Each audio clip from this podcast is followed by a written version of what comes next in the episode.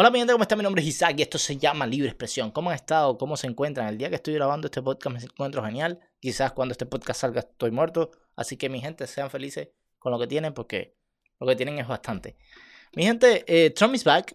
El expresidente, el former president of United States of America, eh, está de vuelta en Twitter. No solamente está de vuelta como campaña, porque ya lanzó su campaña para la presidencia de los Estados Unidos, pero también está de vuelta en Twitter. Elon Musk, este tipo que me cae tan bien porque de verdad le importa un huevo a todo el mundo y, y dice lo que piensa. Me cae tan bien porque e, Elon Musk es la verdadera, el verdadero ejemplo de libertad de expresión. El tipo suelta, lo que suelta es lo que suelta y dice lo que le da la gana, coherentemente, no es un tipo estúpido. Y le chupa un huevo lo que la gente piensa. Le chupa un huevo lo que digan. A ver, tiene poder para decir lo que le dé la gana. Por mucho que lo juzguen, él tiene como que... Es que el dinero, y nos dimos cuenta ya que el dinero compra muchas cosas. Compra la protección, compra la grandeza, el poder. Y los mods yo creo que es el multimillonario con más poder en el mundo. Porque sí, porque el tipo no tiene un país, pero tiene un mundo entero. Y tiene muchísimo dinero y hace lo que le dé la gana. Es la verdad. Él tiene mucho poder. Yo creo que, que, que se está demostrando de que tiene mucho poder, mucho poder de convocatoria. Ahora mismo tiene una plataforma de Twitter que la lleva de una manera increíble. Tú ves a Elon Musk todo el día tuiteando, tuiteando locuras y cosas mm, coherentes, no cosas incoherentes, pero es, es raro ver un multimillonario full time tuiteando y tuitea cualquier locura. Ahora mismo tú puedes tuitear lo que se te ocurra. De hecho, yo puse un Twitter, lo voy a dejar aquí, que era diciéndole o pidiéndole o preguntándole a ver si quería venir al podcast, ¿sabes? Porque como yo veo que él responde lo que le cuadre, lo que se le ocurra, he visto que, ha reaccionado a, cuentas o a tweets de cuentas no muy populares o de cuentas pequeñas, como la mía. la mía es muy pequeña, demasiado pequeña. Pero bueno, nadie sabe. Quién sabe si un día dice, well, y de momento digo, hey, con todos ustedes, with all of you, Elon Musk. ¿Te imaginas?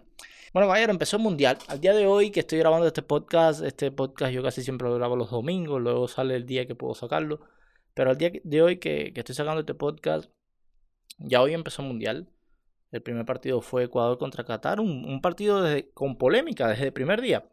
Porque según anularon un gol, le anularon un gol a Ecuador, según que por fuera de juego, fuera de juego, que yo viendo la repetición nunca existió.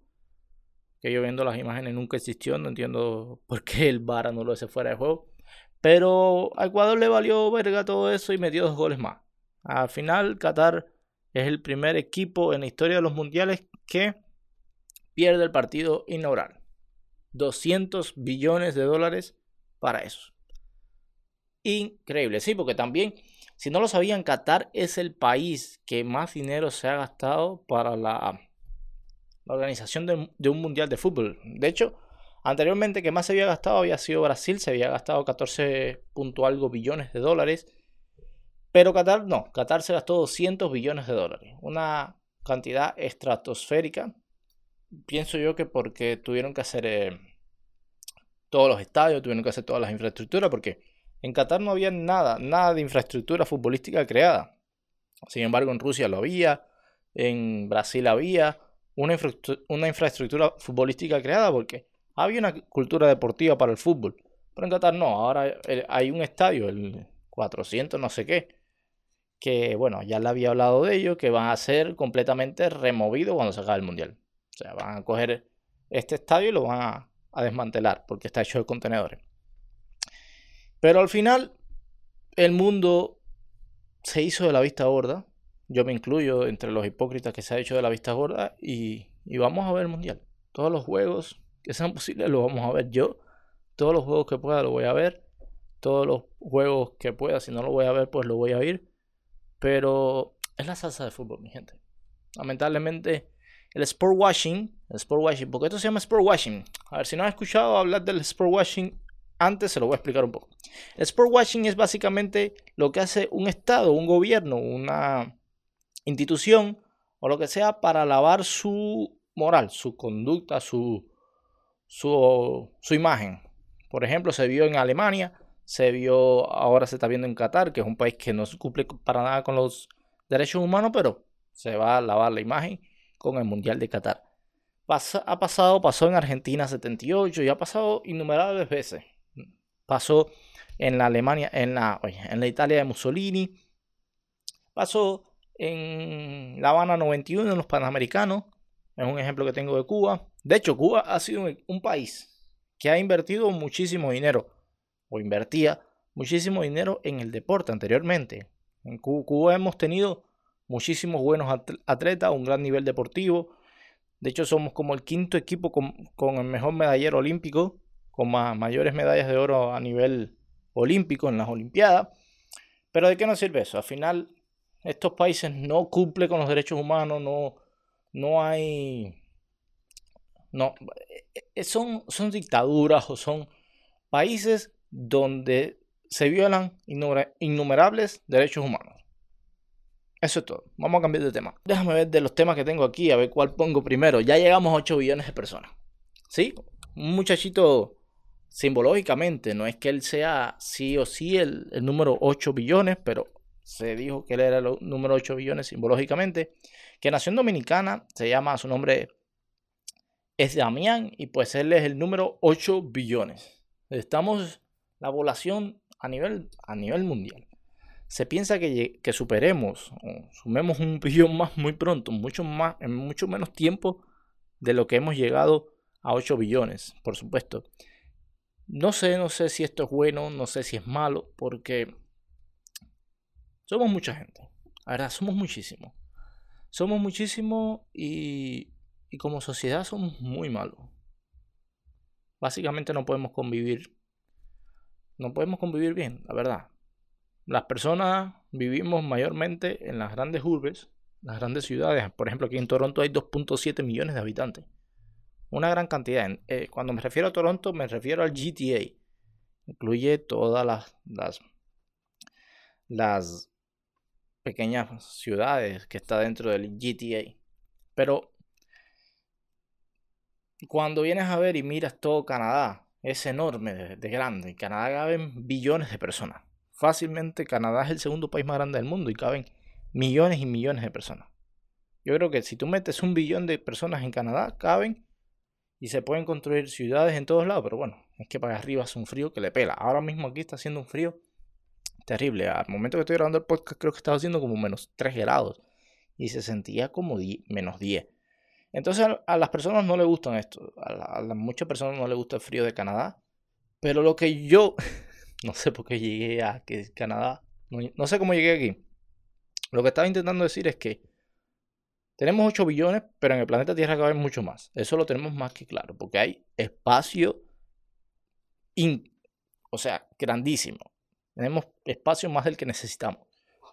Pero no sabemos convivir con el poquito espacio que tomamos, no sabemos convivir con el planeta Tierra. Desperdiciamos mucho, botamos, o sea, desechamos mucho plástico, dañamos el planeta Tierra. Somos un desastre. Como, como especie somos un desastre. Entonces, sí, nosotros no sabemos convivir. Mira, yo voy a salir con mi hermana y le digo, mira, tú ves eso, porque llegamos ahí al, al Costco y y vimos que había agua, ¿sabes? Agua en botella de leo. Tú puedes creer que esto es uno de los negocios más, más rentables que hay en el planeta Tierra.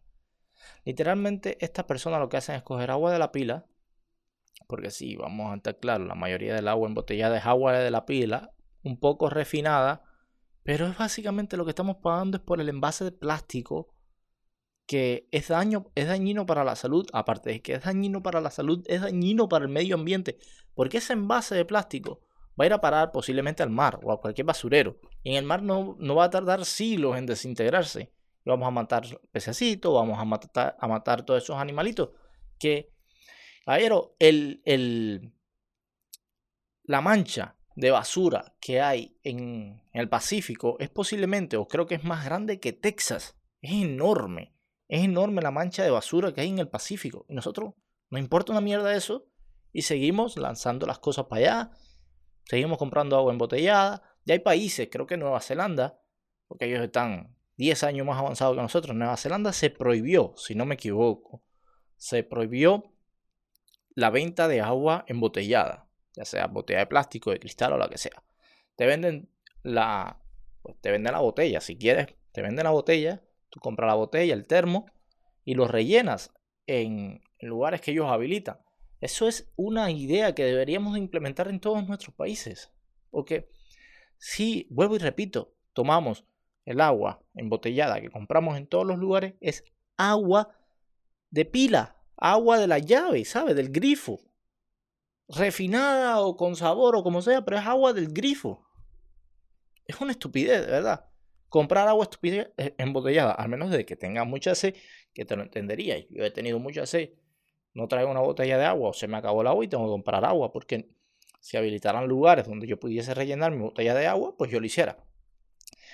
Entonces, vi ahora, hace, ayer de hecho, ayer antes de grabar el podcast, me estaba buscando información para grabar podcast, porque aunque ustedes no lo crean, grabar un podcast lleva buscar información, formarse, estudiar de lo que vas a hablar, si te gusta lo que vas a hablar, porque si vas a hablar de algo que no te gusta, pues al final te aburres o, o te estresa. A mí me pasa de que me desconcentro. Si, si, voy si hablo de algo que no, no, me llena, no me gusta, me desconcentro por completo. Entonces no sé si han escuchado del, de este tipo, de South Bay, el que hace así, que ya salecita y eso. Seguro que ahí quedé muy mal. Este se hizo muy viral un bill, que le voy a decir la cifra, bueno, le voy a dejar el bill, pero lo que me están escuchando le voy a decir la cifra total del bill. Fue de 615 mil 65 dólares para ir a, un bill de su restaurante. Pero lo que más me llamó la atención es que son estas cosas. Una cerveza Heineken en su restaurante vale 75 dólares. Una botella de agua Stillwater, o sea, comprar una nueva botella Stillwater 800 por 405 dólares. No está caro. Yo diría que está por los 40, por los 30 y pico dólares. Eso mm, es de lo más barato. Pero, por ejemplo, un Negroni vale 75 dólares. Perdón, la Heineken costaba 55. O sea, con lo que tú te compras una Heineken en su restaurante, te compras una caja completa en el LCBO aquí. El Negroni, que no más que gin tony con, con, bueno, un trago. Es como un gin, pero es italiano. 75 dólares. 4 Virgin Mojitos, 180 dólares. Entonces yo te digo a ti, brother, eh, nos estamos pasando, pero a 45 dólares mojito. Nos estamos pasando, pero, pero, muchísimo. Estas personas tenían mucha plata, pero, ¿sabes lo que es pagar 55 dólares por una fucking Henneken? Tú me perdonas, eh, mi hermano, pero, no sé, gastarme esa cantidad, más de medio millón de dólares en un restaurante, no me parece muy coherente. Por mucho dinero que tú tengas, brother no sé, por mucho, son, fueron 10 personas, esto es un, un bill de 10 personas, pero entonces cada persona por promedio se gastó 60 mil dólares, 61 mil dólares por promedio. Me parece una... No sé, es que tampoco voy a ser hipócrita y quizás si yo tuviese ese dinero lo, lo haría o lo gastaría, pero quizás pudiese gastar ese dinero en cosas más, no sé, mejores, más, más útiles. Con ese dinero yo pienso, no sé, con medio millón de dólares yo me llevo a mi familia a Bora Bora, una cosa increíble, avión jet privado y cosas, ¿me entiendes? Pero bueno, la, persona cuando ya tiene mucho dinero, lo tienen todo, pues se pueden dar esos gustazos. No lo juzgo, no lo juzgo. Lo que juzgo es, lo que juzgo es que una, una cerveza no puede costar 55 dólares. Eso es lo que a mí me preocupa, vamos a estar claros. No es lo que las personas gastaron en su dinero. Las personas gastan su dinero lo que, da, lo que le da la gana. A mí lo que me molesta es que tú no puedes pagar 55 dólares por una cerveza. No, no, no, es que no, no me parece. ¿Qué punto a pensar, brother? No, no, no. Bueno, a ver, déjame seguir buscando aquí el tema es que lo puse todo regado, en serio. Mm, eh, ya, en Texas un hombre muere mientras grababa un TikTok. Genial. Increíble. Súper. Yo vi el video. El video está... Son de esos tipos de videos que te dan impotencia. Te dan impotencia porque... No sé, a ver, uno a veces hace muchas cosas por, por llegar lejos, por ser famoso, por volverse trending, pero brother, la vida, la vida vale mucho más que TikTok o la vida vale mucho más que todo eso. Este muchacho estaba en un camión, ¿sabes? En el trailer de un camión, en el camión, no sé, cómo él llegó arriba al, al trailer del camión. Yo no sé la historia detrás de todo eso. La cosa es que él estaba bailando de arriba, lo estaban grabando, se estaba grabando un TikTok. Y adivina qué, este camión pasó por debajo de un puente. Y adivina qué, él no cabía. Te dejo el video, pero es que, brother, las tendencias, hace, hace creo que dos meses, tres meses atrás, un niño, un niño de 12, 13 años también murió por un trend de TikTok. Yo estuve leyendo, y esto es muy real, TikTok, el algoritmo de TikTok para América está arreglado para que nosotros solamente veamos cosas estúpidas, cosas ridículas, cosas sin sentido, que se vuelvan populares las cosas sin sentido y, e incitar a las cosas sin sentido. Sin embargo, el algoritmo para China es completamente diferente, para ver cosas interesantes, cosas geniales, cosas educativas. Quizás China lo que está queriendo hacer es volver a América estúpida. América me refiero a todo el continente americano, no me refiero solamente a los Estados Unidos. Quizás ese es el plan. Eliminar la competencia, a la competencia de esa manera. Porque ahora mismo TikTok es la red social más grande que hay. Eso no es discusión alguna. Es la que más paga. La, es la, la red social más famosa que hay ahora mismo. Es TikTok. Entonces, ojo con eso, porque Caero, no por 10.000 views, no por un millón de views, vas a arriesgar tu vida. No vale la pena. Así que vamos para el siguiente tema. Ya hablé de Bay, Trump is back, 8 billones. Ya, ya, se acabó el podcast por hoy. Ya, hasta mañana, mi gente. Ah, no, espérate. Sí que mal estoy actuando. Esta esta mujer, está esta mujer, está esta mujer Está esta mujer que se casó con un muñeco de trapo. Parece que esta mujer no era muy bonita. Y pues la madre le hizo un muñeco de trapo y ella se casó con este muñeco de trapo. Pero la historia no termina Luego de unos días, porque es que todo esto ha pasado tan rápido, tuvieron un hijo, por supuesto, también de trapo. Y ya cuando tú decías que ya lo viste todo, resulta que el muñeco de trapo le fue infiel a ella. Brother, vete para carajo. Ya. Hay cosas que mi cerebro, no sé si a ustedes le pasa, pero hay cosas que mi cerebro no puede procesar. Espérate, no quiero estar con un pelo aquí todo regado. A ver, déjame como, déjame esto. Brother, eh, es que hay cosas que mi cerebro no puede procesar. Por más que yo lo intente, por más que yo intente buscar una explicación lógica, porque esto no puede tener una explicación lógica. Esta mujer es especial tiene que ser especial. Tú no puedes ser normal cuando tú te casas con un muñeco de trapo, tienes un hijo con un muñeco de trapo que es de trapo y ese muñeco de trapo te es infiel. Tú no puedes ser normal. No, no, por, no le busques lo normal porque aquí no hay nada normal. De verdad, tú puedes casarte. Tú puedes casarte con un muñeco de trapo, pero un muñeco de trapo no te puede ser infiel. ¿Tú me entiendes lo que yo te quiero decir? Entonces vamos a... Y bueno, mi gente, esto ha sido todo por hoy. Cuídense mucho. Si ya llegaste a este momento, mira, te quiero un montón. Te mereces una caja de cerveza. Y si me mandas tu correo, te la voy a regalar. Entonces, cuídense mucho, los quiero y hasta la próxima.